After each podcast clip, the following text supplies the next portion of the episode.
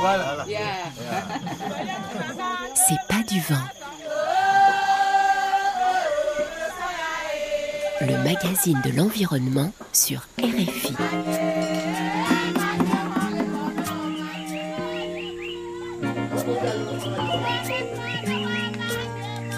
Anne-Cécile Bras. Bonjour, 5 milliards et demi. Le monde compte désormais 5 milliards et demi d'utilisateurs de téléphones mobiles équipés à 80% d'un smartphone. Ce sont les derniers chiffres du Digital Report produit par l'agence We Are Social. Ce rapport nous apprend aussi que désormais 60% de la population mondiale est connectée grâce aux réseaux sociaux, Facebook et YouTube en tête. C'est formidable, c'est le progrès, me direz-vous. Oui, mais il y a un les publicités, les séries, les films, les vidéos des influenceurs qui sont vus des millions de fois stimulent le rêve de vivre comme les plus riches d'entre nous.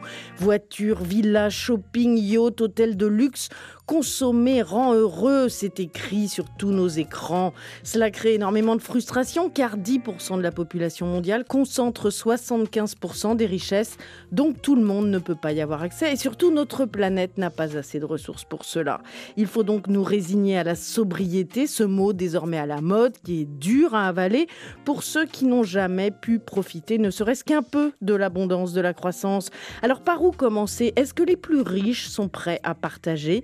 Qui décide du mode de vie le plus adapté au monde dans lequel nous vivons À quoi peut-il ressembler? Nous en parlons tout de suite avec nos invités. C'est pas du vent sur RFI. Si nous savons collectivement nous comporter de manière plus sobre et nous savons faire des économies d'énergie partout, alors il n'y aura pas de rationnement et il n'y aura pas de coupure.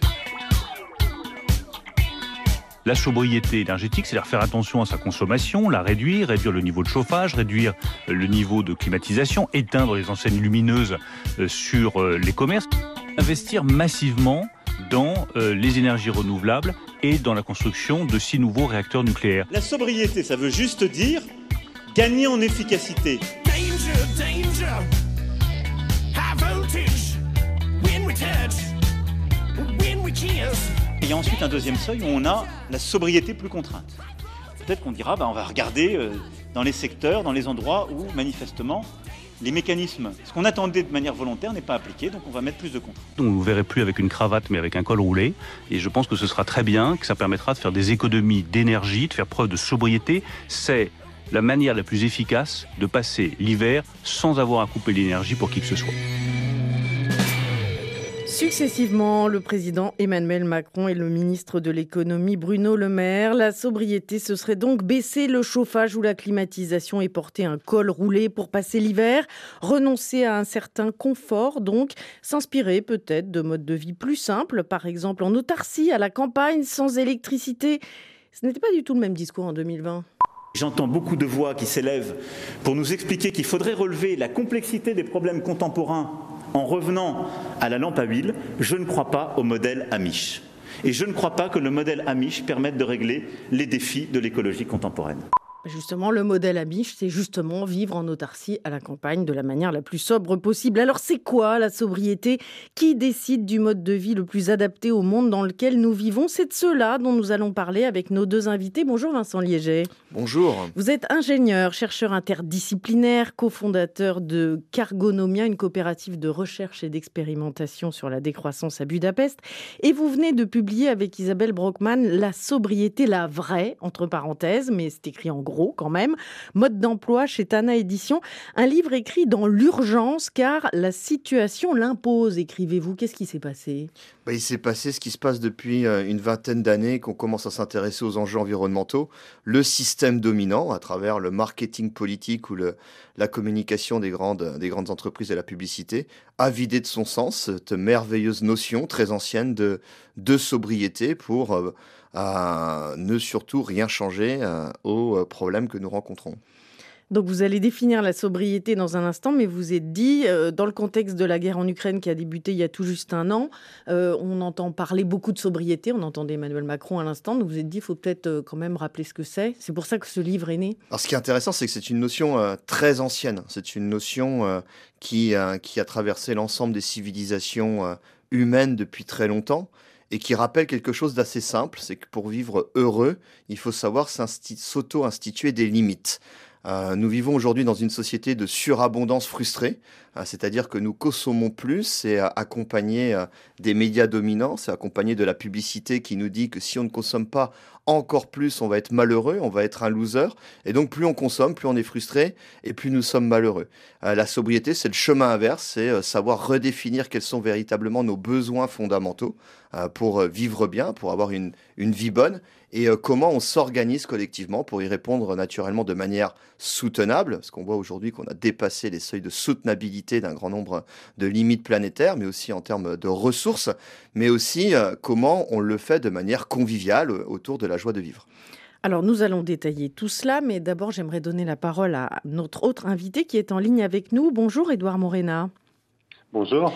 Vous êtes maître de conférence en sciences politiques au University of London Institute in Paris. Vous venez de publier un livre décapant, hein, je trouve, qui s'appelle Fin du monde et petits fours, les ultra riches face à la crise climatique aux éditions de la découverte, dans lequel vous décrivez comment les ultra riches s'adonnent, je vous cite, comme un serpent constricteur à enserrer le mouvement climatique pour mieux l'étouffer, l'avaler et le régurgiter, vider de son potentiel de transformation sociale. Vous allez nous expliquer cette stratégie de serpent constricteur, mais qu'est-ce qui vous a donné envie à vous d'écrire ce livre qui est quand même le résultat de deux ans d'enquête? Oui, alors c'est le résultat de deux ans, d'enquête, mais c'est aussi, euh, ça, répondait aussi un peu à une actualité euh, plus, récente en fait, où il y a une sorte de focalisation justement sur les ultra riches, euh, sur leur mode de vie climaticide, à travers leur jet privé, leur super yacht. Et donc mon idée, c'était justement de de m'intéresser aux ultra riches, mais de pas juste m'arrêter finalement à leur mode de vie, mais aussi à m'intéresser à, leur stratégie pour essayer de d'orienter au final le, débat climatique. Oui, on va voir qu'elles sont très affûtées, ces, stratégies. Alors Vincent Liéget, vous, vous décriviez euh, la sobriété comme étant euh, l'inverse du consumérisme finalement. De quoi parle-t-on réellement? Pour qui et comment? Alors euh, la sobriété, elle doit s'appliquer d'abord aux plus riches, puisque les euh, les, études, les faits sont têtus. Plus on est riche dans, cette, dans ce modèle de société organisé autour de l'argent, plus on a des capacités de surconsommer et de consommer, et donc plus son impact environnemental est important, et plus il va falloir le réduire. Mais euh, réduire le mode de vie des plus riches, euh, cela permet aux plus pauvres de récupérer des espaces, des espaces d'autonomie, des espaces de vie, des espaces de consommation qui permettent de euh, bien vivre là où la souffrance est grandissante dans une société où les inégalités explosent. Donc ça, c'est le premier, c'est le premier Mieux point. Mieux partager le gâteau. Mieux partager le gâteau. Et nous vivions, nous vivons encore dans une société de croissance. Euh, la société de croissance avait cette vertu euh, par rapport aux inégalités d'avoir la promesse que demain serait mieux qu'aujourd'hui. Et cette promesse laissait accepter aux plus pauvres, aux plus démunis, aux plus exploités, aux, perdants de, la mondialisation, aux perdants de ce système capitaliste, laissait espérer que, euh, attendons un peu, nos enfants, nos petits-enfants, nos arrière-petits-enfants, eux aussi pourraient atteindre le mode de vie des plus riches qui est vendu en permanence dans les médias le dominants. Le fameux ascenseur social qui a quand même fonctionné euh, pendant un certain temps, mais qui depuis quelques années stagne de manière assez inégale. Il a mmh. fonctionné pour une minorité de privilégiés sur cette planète, le monde occidentale au détriment de la majorité euh, euh, dans euh, la majeure partie de cette planète où on allait piller les ressources, on allait exploiter les populations pour produire toujours plus de choses dont on n'a pas vraiment besoin autour de cette minorité. Et c'est ce modèle de société qu'on peut appeler le développement, la croissance, qu'on a essayé de vendre à l'ensemble de la planète, qui n'est pas soutenable déjà alors qu'une seulement une minorité en profite et qui est vraisemblablement ni généralisable et encore moins souhaitable. Alors la minorité, euh, vous l'avez euh, bien étudiée, Édouard euh, Morena. Qu'est-ce que, comment est-ce que vous définiriez les ultra riches Vous donnez des, exemples absolument incroyables dans votre livre. alors, les ultra riches, c'est vrai que c'est une catégorie assez compliquée à, définir. En fait, il n'y a pas vraiment de définition euh, fixe. Parmi les définitions qu'on trouve, euh, il y, a, cette, idée que ce sont des personnes qui euh, disposent de 30 millions de dollars, on va dire, de richesse. Mais ce qui est important, à mon avis, quand on s'intéresse ultra riches, c'est justement pas seulement s'arrêter finalement à euh, leurs revenus, mais s'intéresser à leur patrimoine. Donc c'est vraiment cette question du patrimoine qui me semble importante, parce qu'au fond, il y a euh, les émissions liées à leur mode de vie, mais il y a aussi les émissions liées à leur patrimoine, à là où ils investissent euh, l'argent. Euh, et je pense que c'est cet élément-là qui me semble central quand on s'intéresse finalement aux ultra-riches et euh, à leur engagement dans le, débat climatique. Alors ça peut être des investissements euh, financiers hein, dans des, fonds de pension ou à travers des détentions d'actions dans des industries polluantes, mais c'est aussi, vous en, vous en parlez dans votre livre, en, en, accaparant des terres, alors avec un, un bon état d'esprit au départ, hein, pour par exemple les laisser se réensauvager, mais ça donne des situations complètement folles, par exemple en Écosse, vous écrivez que désormais 67% des terres rurales écossaises appartiennent à 0,025% de la population. Qu'est-ce que c'est que ce phénomène? Effectivement, c'est un phénomène euh, qui a été euh, documenté notamment par des, associations euh, en Écosse en fait et qui, qui, montre qu'il y a une sorte de concentration des terres, mais que alors que par le passé finalement ces terres elles servaient notamment pour l'élevage en fait euh, euh, ou les, les, questions d'agriculture. En fait, actuellement, l'objectif c'est tout simplement d'accaparer ces terres pour les réensauvager et, et, notamment dans une logique en fait de valorisation du carbone qui est stocké dans ces terres. Euh, et c'est là où on voit finalement cette difficulté aussi parfois ou cette, cette manière d'utiliser le mot sobriété parce qu'au fond on pourrait se dire mais en fait en préservant euh, ces terres euh, on, pourrait dire qu'ils font un service en fait au climat et qu'ils nous empêchent finalement de développer ces terres, de les, transformer euh, pour des usages commerciaux. Mais en même temps, ce que l'on voit, c'est qu'en faisant ça, en fait, ils excluent aussi des populations qui euh, parfois étaient dépendantes de ces terres pendant des, des, siècles. Et du coup, en fait, ça a aussi cette dimension sociale, pour moi, elle me semble particulièrement importante. Alors, vous écrivez que pour nombre d'entre eux, hein, les ultra-riches, le problème, ce n'est pas leur mode de vie, mais ce sont les autres, et notamment euh, les plus pauvres, qui sont quand même un peu trop nombreux. Oui, effectivement. Alors ça renvoie presque euh, aux extraits que vous avez donnés au début, en fait, où on entendait Emmanuel Macron euh, parler de sobriété ou, le, ministre des Finances parler de col roulé. En fait, on se sert de ce mot de sobriété pour accuser en fait les gens, pour, pour en quelque sorte aussi euh, donner le sentiment que le problème c'est les autres, et c'est notamment en fait euh, les plus pauvres euh, et aussi les personnes dans les pays du Sud. Et je pense que c'est un peu ça la question, c'est la manière de cadrer l'enjeu climatique qui me semble importante, c'est qu'à partir du moment où on considère que une tonne de CO2 est équivalente partout dans le monde que une tonne de CO2 émise par une population paysanne au Bangladesh ou en Inde pour se chauffer euh, et pour chauffer sa famille et pour euh, pour chauffer ses aliments est équivalente finalement à une tonne de CO2 émise par un ultra riche sur son jet privé ou à travers son super yacht. En fait, pour moi, c'est, vraiment problématique euh, parce que ça crée une forme de confusion. Ça, ça sous-entend finalement qu'on a tous la même responsabilité et donc quelque part qu'on doit tous faire les mêmes efforts pour essayer de, euh, euh, de, de, réduire les émissions de gaz à effet de serre et, et d'atteindre une sorte de trajectoire de, de décarbonation de nos sociétés.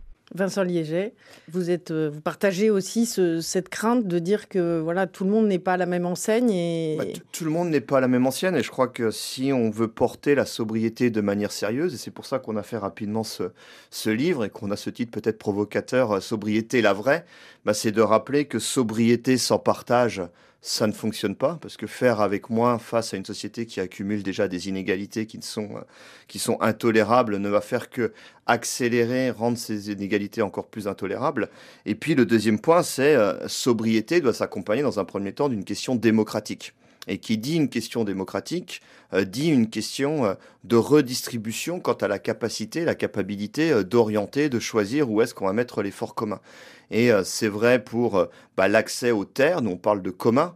Euh, comment revenir au commun On parle de, l'Écosse, une des régions où est né, et ce dont Karl Polanyi a présenté très bien, est né le, le, capitalisme avec l'enclosure. Le capitalisme a commencé avec l'expropriation de communs de la part des populations qui vivaient de manière sobre. Alors l'enjeu n'est pas de revenir en arrière, hein, c'est quand même d'aller vers le futur, mais c'est intéressant de se rappeler de notre histoire là où on en est. Donc les populations ont été exclues euh, de leur commun, ont été euh, dépossédées aussi de leur capacité, de leur autonomie de pouvoir subvenir à leurs propres besoins euh, pour aller travailler dans des usines et produire toujours plus de choses inutiles qui ne peuvent même plus s'acheter aujourd'hui.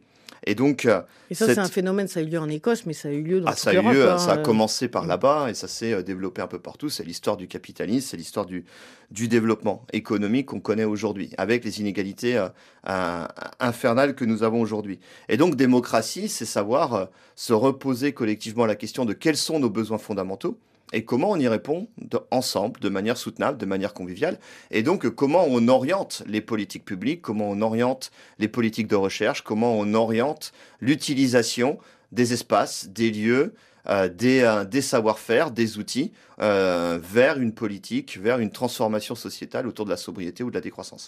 Et eh oui, parce que gouverner, c'est prévoir et ne rien prévoir, c'est courir à sa perte, hein, écrivait le journaliste et homme politique français Émile de Girardin au 19e siècle, déjà au 19e siècle.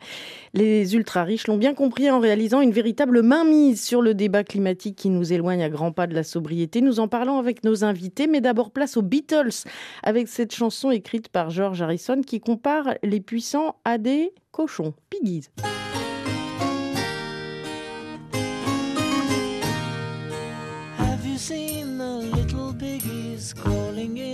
The dirt. And for all the little piggies, life is getting worse. Always having dirt to play around in.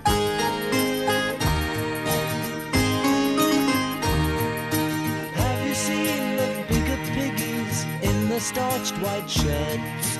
You will find the bigger piggies stirring up the dirt always have clean shades to play around in.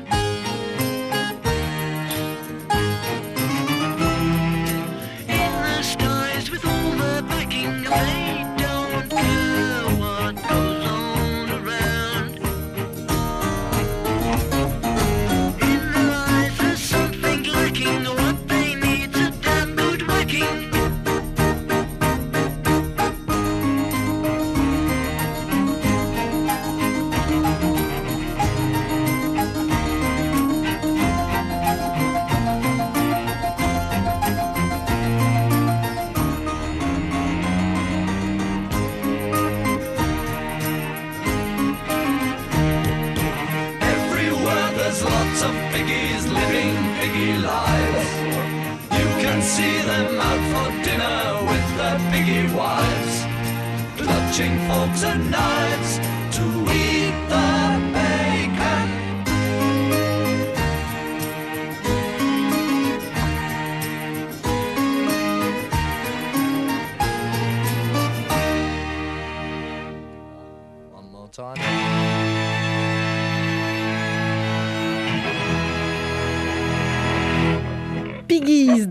Des indémodables Beatles dans C'est pas du vent sur RFI.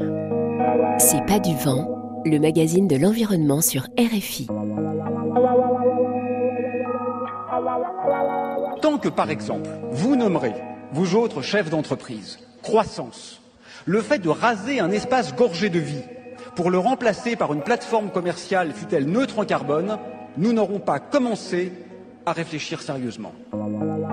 Des questions, des témoignages, des idées Écrivez-nous à c'est. Nous parlons de la sobriété aujourd'hui dans C'est pas du vent, un terme que nous entendons partout depuis que la guerre en Ukraine a accéléré la crise énergétique en Europe, mais qui est interprété de manière différente en fonction de son niveau de conscience de la crise écologique et des intérêts de chacun.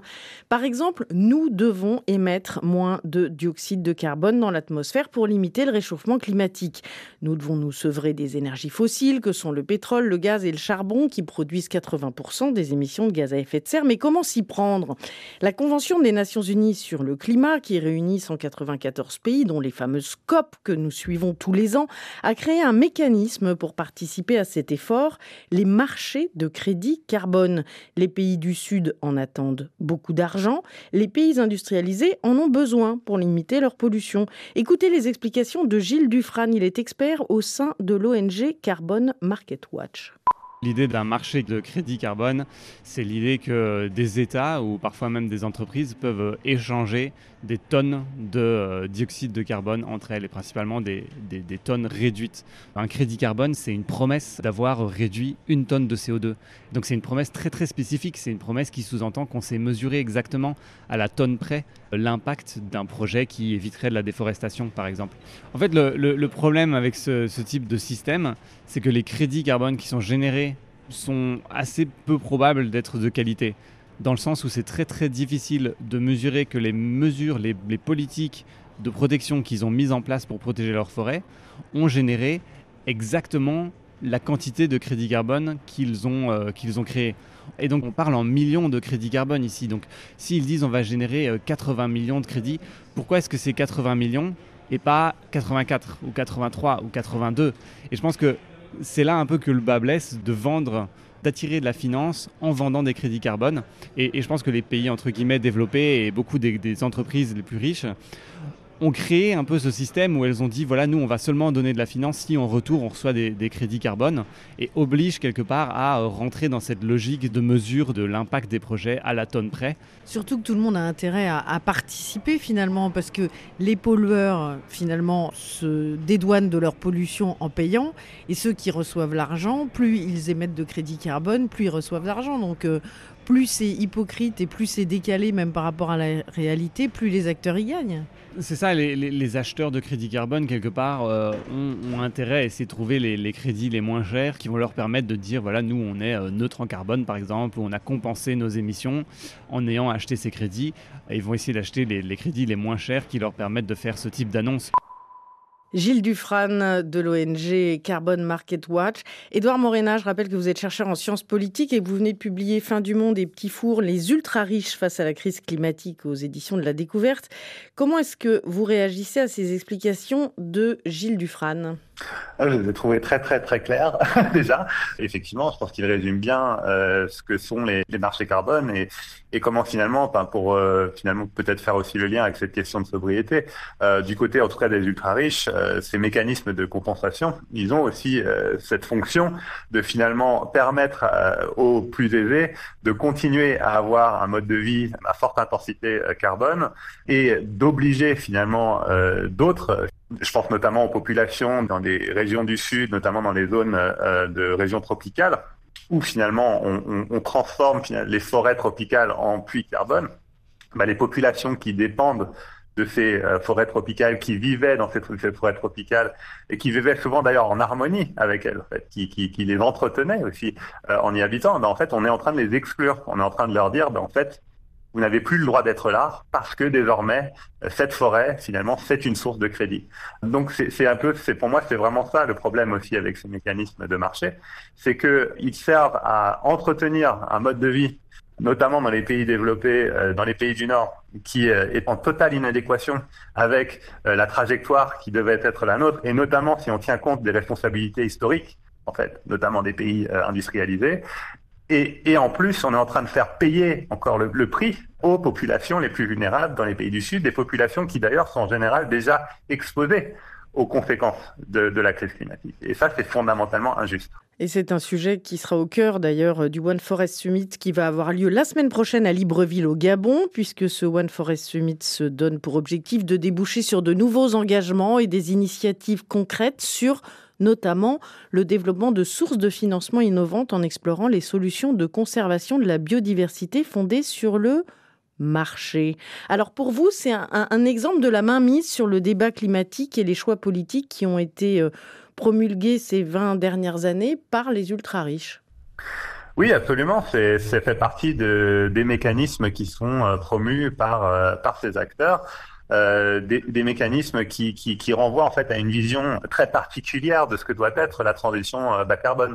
Euh, une, une vision qui finalement est centrée sur l'idée qu'effectivement la croissance économique peut être entretenue, cette sorte de vision un peu gagnant-gagnant où quelque part on peut à la fois euh, avoir toujours plus de croissance et en même temps euh, réduire nos émissions de, manière à ce que ça soit en, ligne on va dire avec ce que nous dit la science.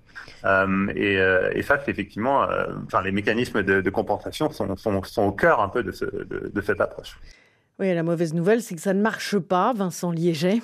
Alors du coup, vous avez une autre approche, euh, un peu loin des arcanes onusiennes, même si euh, finalement il y a des liens clairs. Euh, dans votre livre Sobriété, la vraie, publié chez Tana Édition, vous, vous adressez à chacun d'entre nous en, détaillant comment habiter sobrement, se transporter moins, manger sobrement, acheter peu, éviter le suréquipement numérique.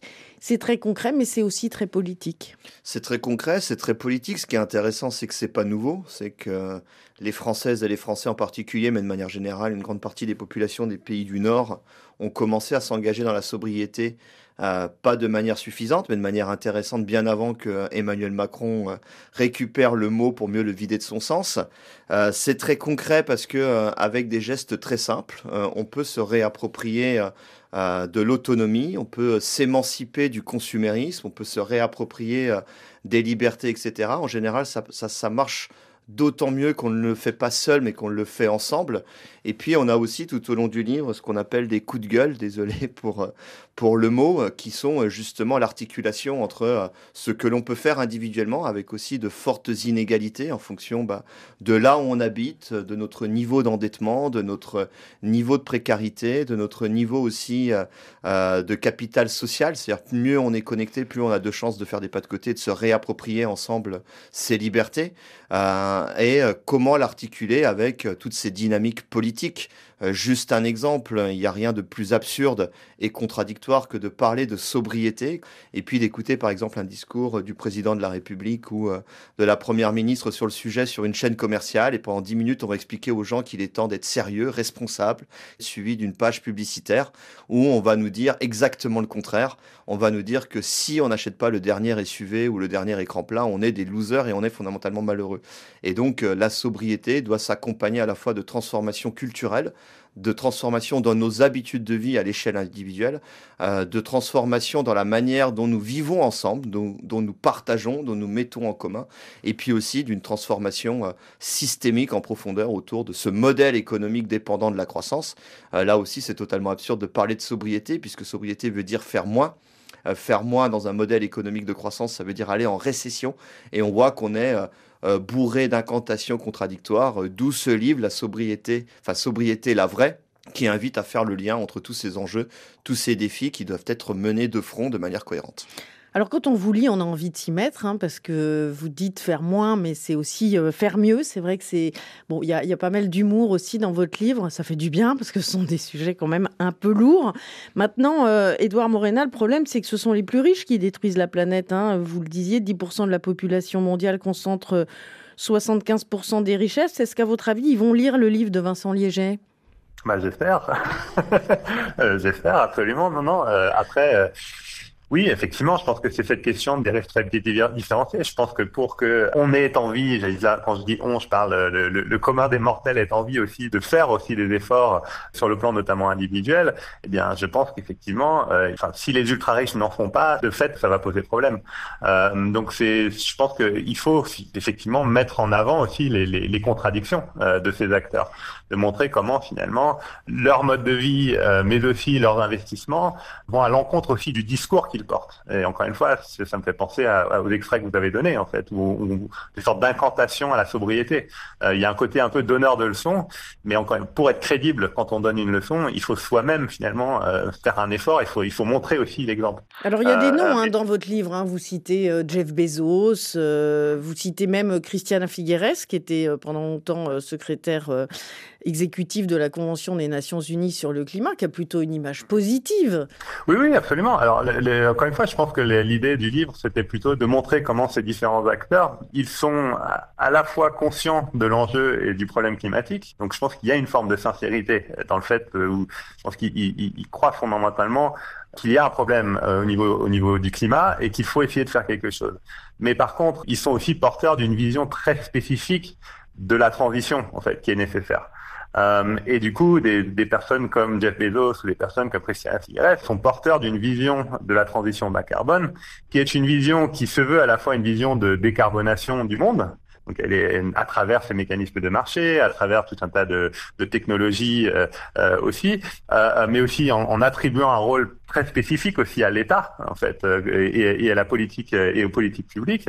Mais en même temps, en fait, c'est une vision qui aussi sert à, à les conforter dans leur position dominante en fait, à conforter leur propre pouvoir, à conforter aussi leur propre richesse. Et ce que j'ai vraiment cherché à montrer dans le livre, c'est qu'au fond, pour moi, en fait, on est justement à un moment qui me semble assez clé où finalement la, la question ou l'enjeu n'est plus tant celui de la prise de confiance. Je pense que globalement, on a pris confiance de l'enjeu, mais c'est plutôt cette question de quelle transition on veut, en fait, quelle transition on veut porter. Bon, mon livre cherche pas à, à répondre à cette question, mais je trouve que justement des, des bouquins comme celui de Vincent Liégère ont, ont l'air d'être plus centrés sur ça, mmh. sur cette idée finalement qu'il n'y a pas un lien linéaire entre la science du climat et euh, la transition bas carbone, que finalement la question de la transition bas carbone, c'est un enjeu fondamentalement politique où on doit faire un choix en fait. Quelle transition on veut, dans l'intérêt de qui aussi on veut faire cette transition. Et c'est pour ça que cette question et la manière le, fait de lier, comme le fait Vincent Liéget, le lien euh, sobriété et justice, ça me semble euh, vraiment essentiel. Alors le problème, Vincent Liéget, c'est que cette vision des ultra riches est murmurée à l'oreille des décideurs politiques. Alors le problème, c'est qu'on a toute une classe dirigeante, une oligarchie financière et une certaine technocratie qui est totalement euh, enfermée dans la religion de la croissance. Et on a pu l'entendre, euh, je pense au discours d'Elisabeth Borne qui nous explique que la sobriété ne veut en aucun cas dire euh, faire moins. Je pense à un autre discours du président du MEDEF. Euh, Monsieur Guy de Bézieux qui dit la sobriété c'est super parce qu'on peut faire de la croissance sobre et on a toutes ces euh, contradictions. Et aujourd'hui, euh, c'est très intéressant, le, le, livre dont on parle en parallèle, qui montre que l'enjeu euh, n'est pas uniquement que le fait que les plus riches consomment plus, c'est qu'ils ont un poids démesuré sur les choix de société que l'on peut faire. Alors je parlais de la question de la publicité, du marketing, la question des réseaux sociaux. Il n'y a pas de hasard si aujourd'hui les réseaux sociaux ont des algorithmes qui sont développés pour optimiser euh, les profits publicitaires. Il n'y a pas de hasard si euh, quelqu'un comme Elon Musk, avec un agenda politique qui va à l'encontre de la décroissance ou de la sobriété euh, telle que nous la prenons, rachète Twitter dans le but bah, d'orienter un imaginaire. Et on a aujourd'hui ce rapport de force démesuré, inégal, ou des majorités dans nos sociétés. C'est ce que met en avant un dossier de l'ADEME publié en janvier qui montre que euh, des majorités culturelles, euh, en particulier en France, mais de manière générale dans les sociétés occidentales, comprennent les enjeux du XXIe siècle, les enjeux climatiques, les enjeux de biodiversité. Euh, il n'y a pas que les enjeux climatiques, d'ailleurs, il y a aussi d'autres limites planétaires avec lesquelles nous flirtons. On peut parler du cycle de l'eau, on voit à quel point actuellement on en parle et c'est extrêmement inquiétant la, la question de l'eau. Et donc des majorités culturelles sont en train d'émerger euh, pour s'emparer de la question de la sobriété. Certains, une partie non négligeable des populations sont déjà partis en sobriété, mais des grandes majorités aspirent à rompre avec, euh, il y a ce chiffre massu très spectaculaire de 93% des Françaises et des Français qui aspirent à sortir partiellement ou totalement du mythe de la croissance infinie. Donc on a cette dynamique-là qui est bloquée par d'autres d'autres dynamiques, euh, des incantations contradictoires avec la publicité, une culture de masse imposée autour de ça, et puis aussi un système économique qui nous aliène, euh, des, des palliatifs techniques qui nous aliènent, c'est-à-dire que même pour un grand nombre d'entre nous, même si on souhaiterait euh, euh, quitter son bullshit job pour arrêter de produire des choses inutiles, pour, se, pour aller vers des activités riches de sang, si on souhaitait se séparer de sa voiture dont on a besoin pour aller travailler, si on souhaitait se réapproprier du temps pour s'occuper de ses enfants ou faire la cuisine avec des produits locaux, moins carnés, de saison, etc. Et je crois qu'il y a une grande aspiration vers ça. On est bloqué du fait qu'on est pris dans, un, dans une méga machine, dans un système dominant au service d'une minorité qui fait qu'on ne se réapproprie pas cette autonomie. Et c'est l'un des enjeux de la sobriété, c'est cette logique de comment on, pose tout ça sur la table et on crée des délibérations citoyennes pour euh, bah, redistribuer les cartes de manière intelligente et redevenir actrice et acteur euh, de, de, de la vie bonne. Alors ensuite, il y a la réalité qui nous rattrape. Hein. La dégradation de notre environnement va nous obliger, quoi qu'il arrive, à modifier nos modes de vie. Nous en parlons dans un instant avec nos invités, mais d'abord un peu de bonne humeur et de légèreté avec le groupe cubain, allemand et italien Combo de la Muerte, Breaking the Law.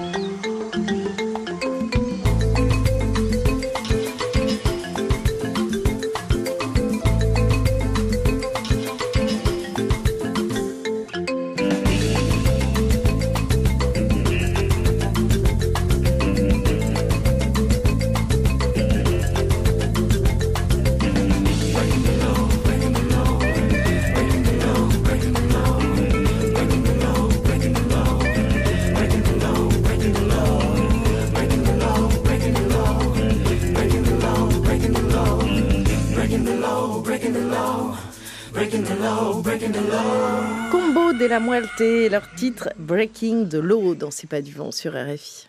There is no planet B. C'est pas du vent. There is no planet blah. Le magazine de l'environnement sur RFI. Blah blah blah. Blah blah blah. Des questions, des témoignages, des idées, écrivez-nous à c'est pas du vent rfi.fr. Net zero by 2050. Blah blah blah. Net zero. Blah blah blah. Climate neutral. Blah blah blah. Nous parlons de la sobriété aujourd'hui avec nos invités, une sobriété nécessaire pour s'adapter aux dégradations de notre environnement qui se multiplient et remettent en cause l'habitabilité de notre planète. De toute façon, si elle n'est pas choisie, elle sera subie, cette sobriété. En France, par exemple, il n'a pas plu depuis plus de 30 jours. C'est extrêmement rare, les nappes phréatiques ne se remplissent pas, si bien que la France est, selon le ministre de la Transition écologique, en état d'alerte hydrique. C'est une conséquence du changement climatique et pour Magali Regueza, géographe et membre du Haut Conseil pour le climat, il va falloir s'y faire. Elle était invitée chez nos collègues de France Inter. Vous avez actuellement là des villes en France, des territoires en France qui sont sous arrêté de restriction d'eau. Donc c'est vraiment un sujet. Oui, la sobriété. Alors la sobriété, c'est comme pour l'énergie. Il faut de l'efficacité, c'est-à-dire à un moment euh, arrêter par exemple les fuites sur les réseaux. Il faut et puis il va falloir consommer moins, consommer différemment. Ça veut dire qu'il va falloir changer nos usages. Ça veut dire qu'il va falloir par exemple trouver des végétaux dans les villes qui vont consommer moins d'eau parce que vous avez peut-être entendu parler. Hein, il faut végétaliser les villes pour lutter contre les lots de chaleur urbains. Euh, bah oui, mais ça veut dire que derrière il faut des végétaux qu'on n'arrose pas. Ça veut dire qu'on va devoir changer un certain nombre de pratiques. On a parlé cet été des golfs. Euh, les golfs, bah, ça peut devenir compliqué. Alors à chaque fois, c'est des petits volumes d'eau là aussi. Et puis surtout, il va falloir qu'on fasse vraiment là un accompagnement de l'agriculture parce qu'on a besoin de cette agriculture pour se nourrir. Et on a un certain nombre de cultures qui sont pas adaptées, mais on a aussi des cultures qui vont avoir besoin d'eau. Et je ne parle pas de l'élevage. Vincent Léger, la sobriété euh, ne sera pas forcément choisie, elle risque de plus en plus d'être subie. Bah, c'est pour ça aussi que le gouvernement s'est emparé du mot, c'est-à-dire qu'on ne pouvait plus euh, éluder ces défis, ces questions qui sont euh, euh, déjà là depuis très longtemps. Ça fait depuis plusieurs décennies que plusieurs scientifiques, plusieurs activistes, plusieurs intellectuels, plusieurs penseurs ou simplement des paysans, des citoyennes et des citoyens alertent sur les limites physiques à ce modèle économique, les limites physiques à la croissance. Et je dirais, le plus tôt nous choisissons démocratiquement en partageant à nous, à nous embarquer dans la sobriété, le plus facile sera la transition, sachant que euh, on est déjà face à des chocs euh, climatiques tout à fait inquiétants, on est face à une accélération de la chute de la biodiversité de manière tout à fait inquiétante, et euh, ben, moins on consomme, plus ce sera facile de faire les choses. Mais l'enjeu de la sobriété n'est pas de faire euh, moins de la même manière, c'est vraiment de faire moins mais mieux. C'est-à-dire que c'est euh, un changement d'état sur beaucoup de choses. Euh, là, on parlait de la question de l'agriculture. Ce serait complètement stupide de, de manger de moins, de moins de, toujours moins de calories. Je veux dire, à un moment donné, on a besoin de se nourrir, etc. Mais c'est manger des calories qui vont être beaucoup plus goûtues, euh, beaucoup moins consommatrice d'eau, régénératrice des, des, écosystèmes, et puis euh, repenser aussi ben, comment on, reproduit tout ça dans tous les territoires.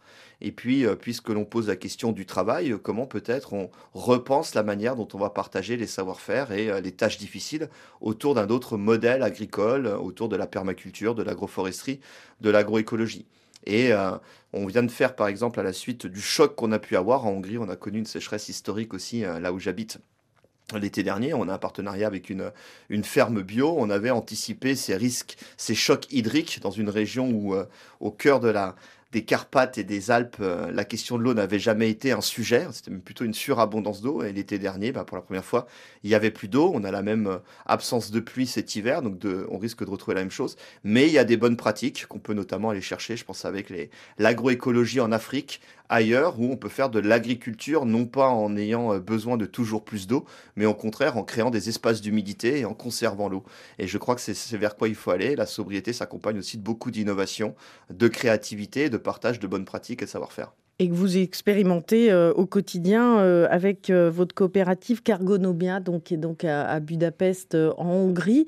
mais c'est un écosystème en fait, c'est aussi apprendre à, se relier aux autres, aux activités qui nous entourent, à, faire société autrement. Alors, je crois que c'est aussi la force de ce livre. C'est aussi bien Isabelle que moi, on, a la chance d'expérimenter un certain nombre de choses autour de la sobriété depuis plusieurs années. Et ce livre s'inspire bah, de notre vécu personnel, mais aussi hein, d'un vécu partagé. Je crois que la, la sobriété, quand on dit qu'elle est génératrice de bien-être, d'émancipation, d'autonomie, de convivialité, c'est pas uniquement d'un point de vue théorique. Hein, l'expérience le montre. Donc ça, c'est le, le, premier point. Et puis, euh, à travers euh, mon expérimentation et mon expérience collective personnelle autour de Cargonomia, on s'est rendu compte aussi que bah, y aller seul, en général, c'était assez compliqué. On pouvait très vite se heurter à des problèmes. Y aller seul aussi, ça peut être s'isoler dans une société qui irait dans une autre dans une autre direction, comme, comme disait l'autre, aller seul, on va, on va vite, mais aller à plusieurs, on va plus loin. Et donc, retour d'expérience, c'est quand on y va à plusieurs et qu'on est capable de se connecter avec des gens avec lesquels on n'est pas nécessairement d'accord sur tout, mais qui peuvent apporter d'autres savoir-faire, d'autres regards, d'autres réflexions, d'autres outils, d'autres avis sur les enjeux. On peut co-construire de manière tout à fait intéressante des formes de sobriété, des formes d'autonomie et recréer des communs que l'on va partager. Le problème, Edouard euh, Morena, c'est des, expériences comme euh, Cargonomia, il y en a partout hein, dans le monde, euh, à l'échelle de la planète, plein d'initiatives citoyennes, des coopératives qui se montent, il y a même des mouvements citoyens qui se radicalisent.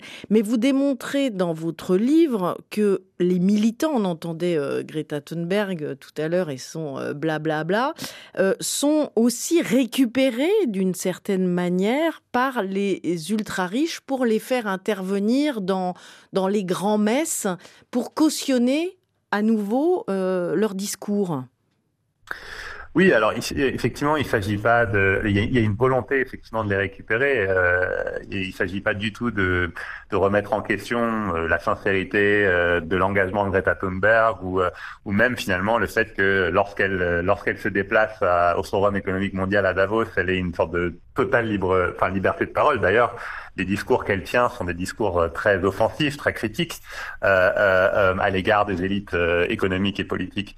mais justement, ce qui est intéressant de voir, c'est pourquoi on l'invite en fait. Et finalement, c'est sa présence à Davos qui indirectement contribue à conforter cette idée que euh, ce sont les élites économiques et politiques actuelles qui vont être, euh, qui, qui, qui, ont le pouvoir finalement de mener la transition bas carbone. Et donc c'est en ce sens-là en fait qu'il y a une volonté de, de, de récupération et euh, euh du, du, mouvement climat. Euh, et c'est ce que j'essaie de montrer un peu, c'est finalement cet effort. Ils ont en fait les élites notamment ont compris que le mouvement climat avait aussi cet intérêt de, de, de, de mettre l'urgence de l'enjeu de, climatique à l'ordre du jour. Et du coup, ils cherchent en quelque sorte aussi à instrumentaliser cette urgence qui est portée par les mouvements euh, pour euh, dépolitiser le débat et au fond nous, nous faire comprendre que on n'a pas le temps en fait de euh, remettre en cause le système économique actuel. Euh, on n'a pas le temps finalement de, de, de, transformer radicalement la société, mais par contre on a le temps de mettre en place des marchés carbone, on a le temps de, de, de, mettre en place des innovations technologiques pour euh, mener à bien la transition bas carbone. Donc ça a vraiment cet effet dépolitisant aussi, où, où on instrumentalise encore une fois cette l'urgence qui est bien réelle, mais l'urgence dans laquelle on est. Alors ça veut dire, Vincent Liéget, qu'il faut développer quelle stratégie? Ben C'était au cœur de la, décroissance et de son slogan provocateur au début, euh, cette crainte euh, d'être récupéré par le système. Et on a pu voir comment depuis 21 ans, euh, l'ensemble de tous les concepts, euh, porte-drapeaux, euh, slogans euh, positifs portés par des gens tout à fait sérieux et sincères a été systématiquement récupéré par le système dominant. C'est de manière spectaculaire l'exemple de l'économie du partage qui portait dans ses débuts des choses tout à fait intéressantes. On travaillait beaucoup avec les gens de l'économie du partage autour des low-tech, autour de la décroissance, et qui est devenue l'ubérisation du monde. Et on voit aujourd'hui comment la sobriété commence à être récupérée par le système dominant. Euh, le, le, suivant sur la liste est peut-être la post-croissance. Aujourd'hui, les entreprises essayent d'inventer pour perpétuer ce système de domination. Les multinationales essayent d'inventer des, des approches pour continuer à faire la même chose sans rien changer en profondeur. Par exemple Et, par exemple, euh, ça va être autour de l'économie de la fonctionnalité euh, euh, dans des niches où certains produits ne seront plus vendus, mais on va vendre le service produit, ce qui va permettre de faire un petit peu de découplage en apparence. Donc les entreprises auront intérêt à ne plus faire de l'obsolescence programmée, puisqu'on vend de l'usage, donc de faire des produits qui vont être plutôt durables, réparables, ce, qui va dans la logique de, la sobriété ou de la décroissance. Mais malheureusement, ça ne marche que, que dans, certains, dans certaines limites euh, du système économique dominant. Donc on est euh, embarqué une fois de plus dans cette logique d'essayer de, de continuer à faire la même chose pour ne rien changer. Le développement durable ou le greenwashing, c'était de mettre une couche de peinture verte pour continuer en disant dormez tranquille, les gens sérieux s'en occupent. Et la sobriété en est la dernière étape. Et euh, ce que l'on montre... Euh, dans le livre euh, autour de sobriété, la vraie, avec Isabelle Brockman, c'est que euh, la démarche la plus efficace pour aller vers la sobriété, c'est exactement faire le contraire, c'est euh, de recréer euh, de l'empowerment, de redonner des capacités aux populations, aux gens, pour euh, autour d'une autogestion, autour d'une autodétermination, autour euh, d'une réappropriation de savoir-faire, d'outils, autour des low-tech, autour du partage, autour de solidarité informelle, qui sont que des choses qui s'émancipent d'autant mieux, et c'est aussi le retour d'expérience qu'on peut avoir avec Cargonomia à Budapest, si c'est dans une logique non capitaliste, si c'est même sans argent, euh, donc d'expérimenter en fait de nouveaux modèles économiques, de revenir à l'essence de l'économie euh, autour de l'économie de réciprocité, du don, du contre-don et de la solidarité. Et c'est un vrai mode d'emploi de la sobriété. Votre livre Sobriété la vraie, c'est publié aux éditions Tana. Merci à tous les deux d'avoir euh, participé à cette émission. Édouard Morena, je rappelle le titre de votre livre aussi, Fin du monde et petits fours, les ultra riches face à la crise climatique. C'est publié aux éditions de la découverte. Merci à François Porcheron pour la réalisation de cette émission et à vous, chers auditeurs, pour votre fidélité. Prenez soin de vous et des vôtres. Nous nous retrouvons demain, même planète, même heure. R. F. I. C'est pas du vent. On est un peu dans la situation des révolutionnaires avant 1789 où il était impensable de prendre la Bastille. Il est impensable de transformer la société monarchique. Là, le, le, le corps national se pensait comme l'enfant du roi qui était le père. Donc comment un enfant peut-il vivre sans son père? Et pourtant, on a bien pris la Bastille. Pour nous écrire, c'est pas du vent rfi.fr. Et donc là, je crois, c'est vrai, il y a un travail d'imagination, il y a un travail de, de, de, de, décloisonnement mental à faire et de refus des évidences du, quand on nous dit aujourd'hui, on est revenu au discours des, des, des, du milieu des années 80, euh, où on disait plus de croissance. Là, la croissance est la solution de tous les maux de l'univers.